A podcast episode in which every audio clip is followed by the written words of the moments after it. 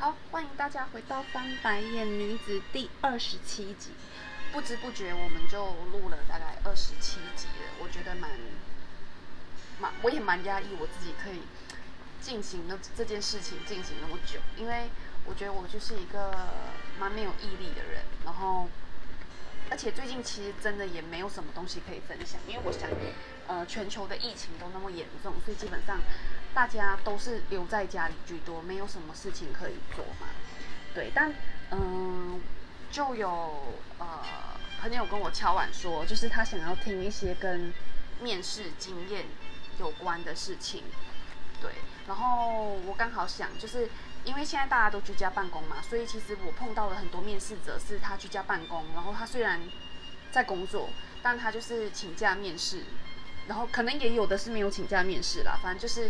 呃，他面试到一半就说还要接工作的电话这样子，所以我觉得都居家就会让呃面试者省去很多，就是我们通车，呃通呃坐车过去面试的时间，所以我觉得基本上这是一个很好的。练习面试的机会啊，对，然后也蛮多人在这个时候就是呃选择跳槽的。好，那嗯，因为就是有朋友问了这个问题嘛，所以我就在 IG 上面问了大家，就是有什么特别或是呃难忘的面试经验。对，我们来看一下，就是大家的回复。呃，有一个是我的学长回复的，他说，呃，他有个朋友。因为面相的关系被刷下来，这一点我一定要跟大家分享。就是嗯，其实我觉得呃很多工作啊的在珍视别人的那个面试官，他可能是没有受过专业训练的，所以基本上他呃不知道说就是要用什么样的评断标准。那再来是我觉得有一些公司，它其实是没有。面试标准的，就是主管喜欢我，我喜欢你，我我也讲不出一个就是呃理所当然的理由这样子，我找不出一些可以佐证我的 points 这样子，然后就因为我喜欢你，所以我要录用你这样子，我觉得还蛮多，而且有一些工作是会出现性别歧视这件事的。那当然就是呃我学长说的，因为面相被刷下来啊，我觉得在一些工作上就是。其实我觉得他们的员工都是会挑选过的，像是服务员这种工作，或是呃柜台小姐这些，基本上我就觉得这样子的工作，其实蛮多人都会去挑颜值这样子。但我想，因为面相这件事被刷下来啊，应该。我觉得如果我是当事者，我可能会有点受伤啦，然后就会觉得就是为什么我会碰到这件事情。但其实我要说的是，我觉得很多主管，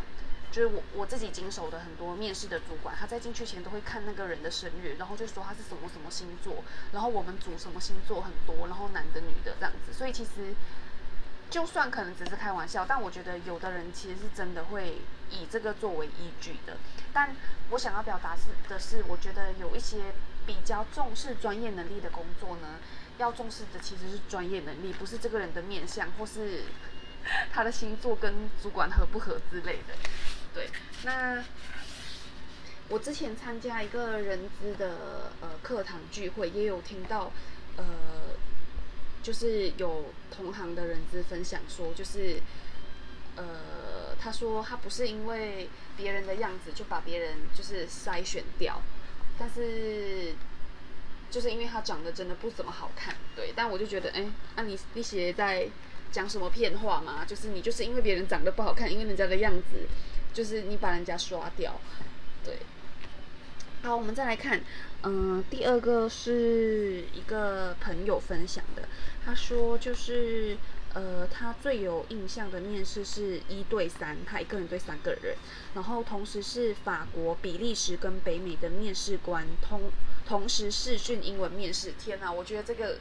压力一定超大，因为毕竟我们大家都是华人，所以其实我觉得，就算我们马来西亚的呃人，我们从小是三种语言一起学的，可是说真的，我觉得还是会有一个主要的 main language。那对我而言，我觉得我自己主要的 main language 是中文。那所以其实我觉得，呃，你同时在面试的时候要面对面对那么大的压力，然后你还要用一个你不是很熟悉的语言去面试，我觉得这一点真的是我非常非常钦佩跟呃非常觉得很了不起的，因为我自己也有面试全英文面试过，就是呃马来西亚当地的工作，对我我就觉得其实不是一件轻松的事情，因为我们讲中文很快，可是讲英文你可能需要思考一下这样子。好。那再来呢？我学妹跟我说，她有次就是没有收到录取通知信，但是却被叫去实习这样子，然后没有跑实习合约，就是一个很荒谬的经验。对，但我想，其实很多公司啊，他们在跑这些合约或是这些流程的时候，我觉得很多时候执行者他并不是真的会。依法处置，或是他并不是真的有搞清楚这件事要怎么样去处理，所以常常会遇到一些这样子的乌龙。对，但我觉得如果你是面试去面试的人，我觉得最好问清楚，因为是保障你自己，所以能够有的 paperwork 或是像一些劳动契约啊什么之类的，我觉得能够。呃，留下 black and white 的证明，你就尽量留下 black and white 的证明，无论是 email 或是纸本的，就是我觉得这样都是保护自己比较好的方式。那，呃，像是可能你现在去面试间工作，那个人资就跟你说，哎，我们年薪保障二十个月，可是你在签劳动契约的时候，它上面其实并没有写，所以当有一天他没有办法给到你二十个月的时候啊。嗯，你去告他，其实你是站不住脚的，因为他只是口头答应你，你们并没有实际上的 black and white 这件事情。嗯，好，那再来有一个我面试进来的公司同仁，他说遇见我是奇特的经验吗？还是是美好的经验？你你好好说，对，然后嗯。还有一个是我的学姐，她说她碰过两个状况。第一个状况是，如果一个月只给你两万五，你可以接受吗？对我觉得其实蛮多主管在面试的时候会用这个方法来问别人，但是我觉得啦，就是呃，必须要先评估过这个工作内容，我才能够跟你说，哎，多少钱我能不能接受这样子。但就是通常不能够接受的人。表面上就会直接跟你说不能接受，或是他过后的态度，他就会很明显的变了。我有碰过蛮多面试者，就他听到薪资过后，过后就是你在跟他呃聊天或是面试的时候，他的态度就会是，嗯，哦，好哦，就脸色一沉，整个大变这样子。嗯，好，那再来学姐提到第二点是，他碰到的一个状况是，呃，对方的面试官跟他说，我们只是好奇你的工作经验。是怎么样才会叫你来面试？但你不适合这份工作，对，所以我觉得就是人资其实真的是一个公司的形象。我觉得就是因为这个人他第一次来面试你公司，跟你接触的来回的信件，然后你帮他端茶倒水，然后你让他做一些考试，或是后续跟他介绍一些公司的环境啊、福利啊、制度之类的，基本上。还有你怎么样跟对方去沟通这件事，我觉得很重要。就很像我每次会发感谢函，但是我发感谢函的时候，我都不会直接跟对方说，就是原因到底是什么。我可能会说，哎，主管认为双方期待不一样，因为我觉得这样其实是比较不伤人，也比较美化的。但有的人就是会很执意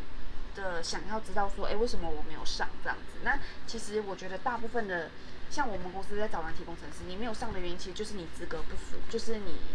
专业能力上这一关可能没有过关啦，对，所以我觉得这些是一些朋友们跟我分享的他们碰到的一些特别的经验。好，那接下来呢是我自己想要跟大家分享我自己就是呃面试过的一些经验。那，嗯，我自己在疫情期间其实有面试。两家公司，那疫情前其实也有面试不少公司，对。但我觉得就是呃，在谈工作的时候，呃，我觉得你你想要换工作，必须要搞清楚你自己为什么想要换工作，跟你下一份工作想要找怎样的工作。就是只要你下一份工作如果没有比你现在这份工作好的话，我会觉得那你就是持续找，因为其实找工作就跟谈恋爱一样。你要慢慢的去找，找到适合你的，然后你喜欢的，这样子才会长久嘛。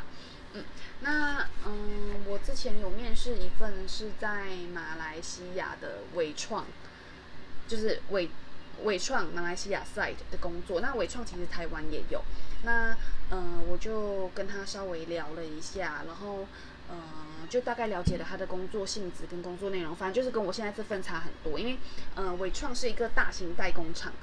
然后，所以其实，呃，那份工作的 HR 会需要找非常非常多的员工，然后他们一个月可能基本上要找上百名，就是你要 recruit 上百名的员工进来，这跟我现在的工作是差很多的。因为我现在工作是，嗯，找要找到适合的人，然后门槛其实比较高，因为是专业职，所以其实我们一年都没有到一百个人，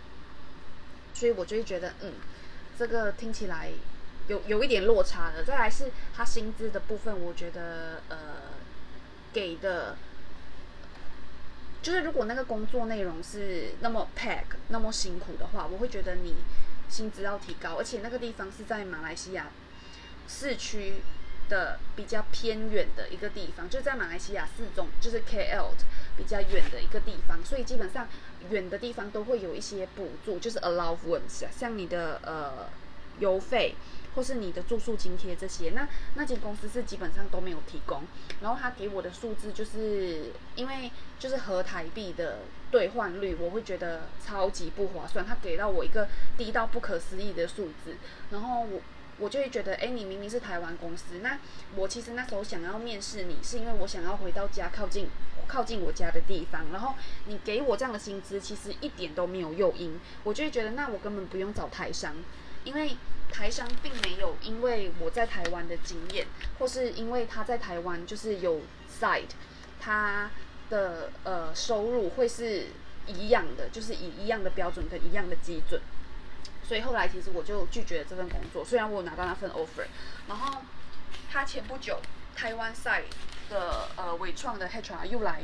就是写信给我，然后问我说要不要面试他们台湾 side 的 HR，但我后来就是。稍稍询问了他们的薪资结构是不是跟马来西亚的一样，因为我面试过马来西亚的，他就说是一样的。然后后来我就拒绝他了，因为我觉得我在我现在这份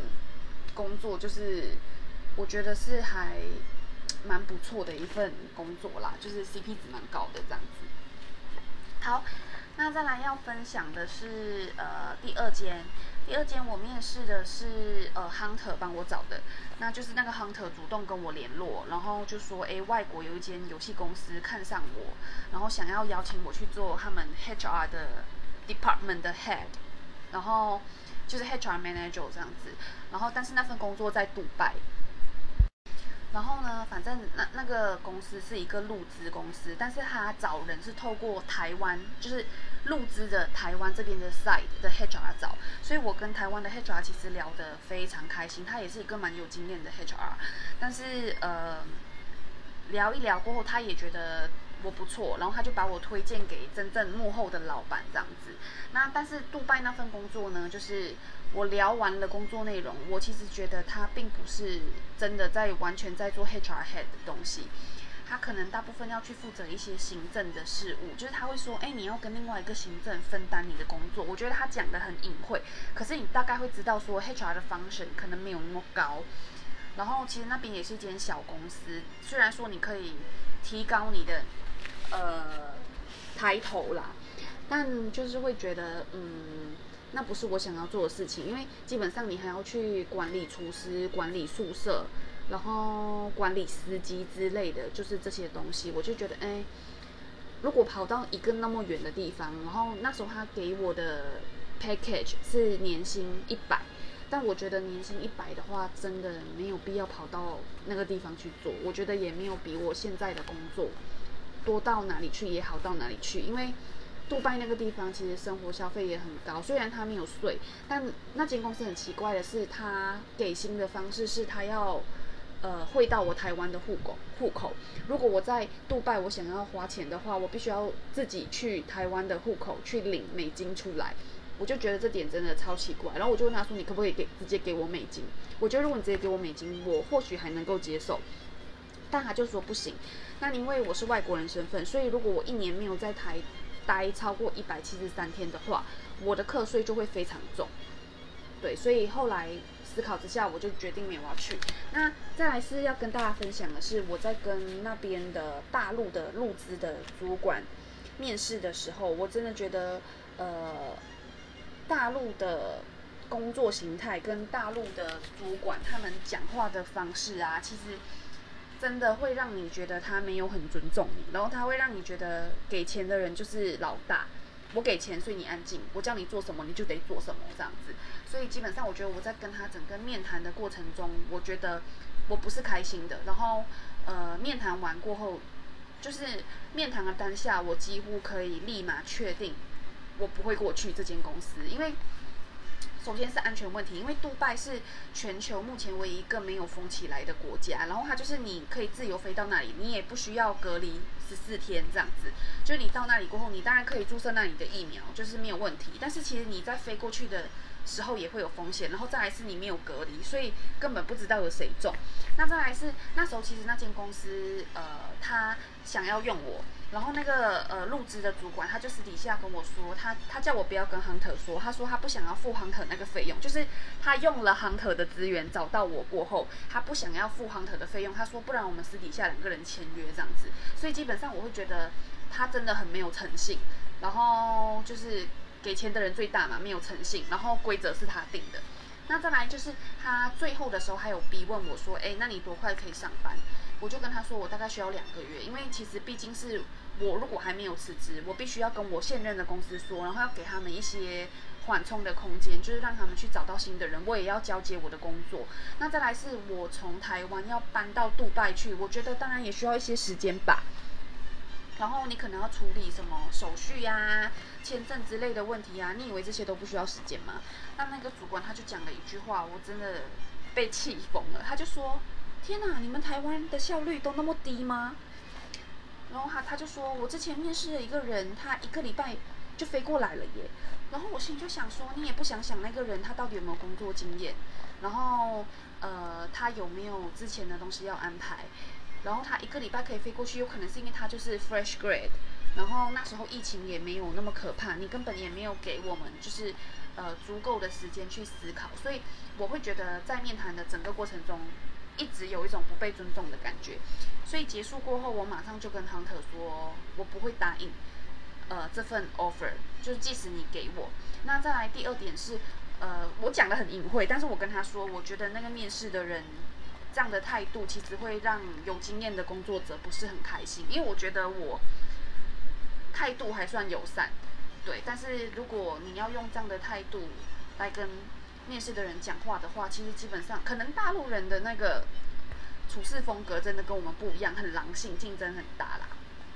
所以我觉得就是会有一些落差这样子。那再来就是我还没有进入这份工作前，就是我刚毕业的时候，其实我面试了好几份工作。第一份就是当然是我现在工作这个任职的公司，第二份是一个在内湖的。翻译公司，其实我去面试，我想要面试的是翻译员的工作。但是我去面试过后，他觉得我很适合做 sales，他就帮我转，直接帮我转去，就是给 sales 的 supervisor。但是聊起来过后，呃，就会觉得我没有很想要，因为他们是 translate 的公司嘛，所以基本上他们的客户是遍布国外的。所以如果你是 sales 的话，就代表你晚上九点可能要跟美国那边九点的，